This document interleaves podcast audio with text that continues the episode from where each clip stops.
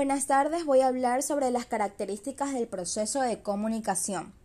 Necesita de un emisor y receptor. Para que el mensaje logre ser enviado, hace falta de la mediación de un emisor.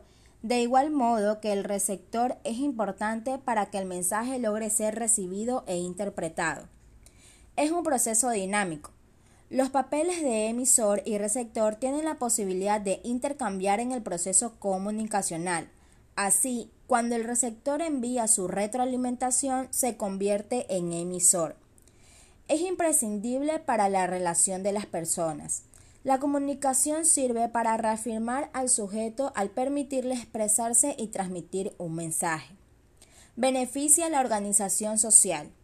Influye en la relación de los conjuntos sociales que comparte un código común y les posibilita implantar convenios y organizarse es imposible que no se lleve a cabo.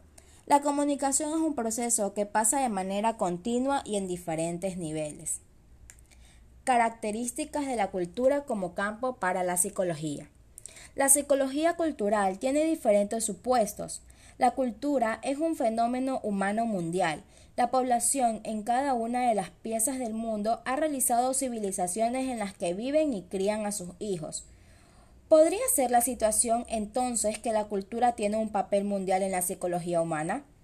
La psicología cultural asume que la cultura juega un papel constitutivo en el desempeño psicológico humano, para que las habilidades humanas universales como el conocimiento, la comunicación y la creatividad sean secuelas del elaborado de que todos vivimos en la cultura.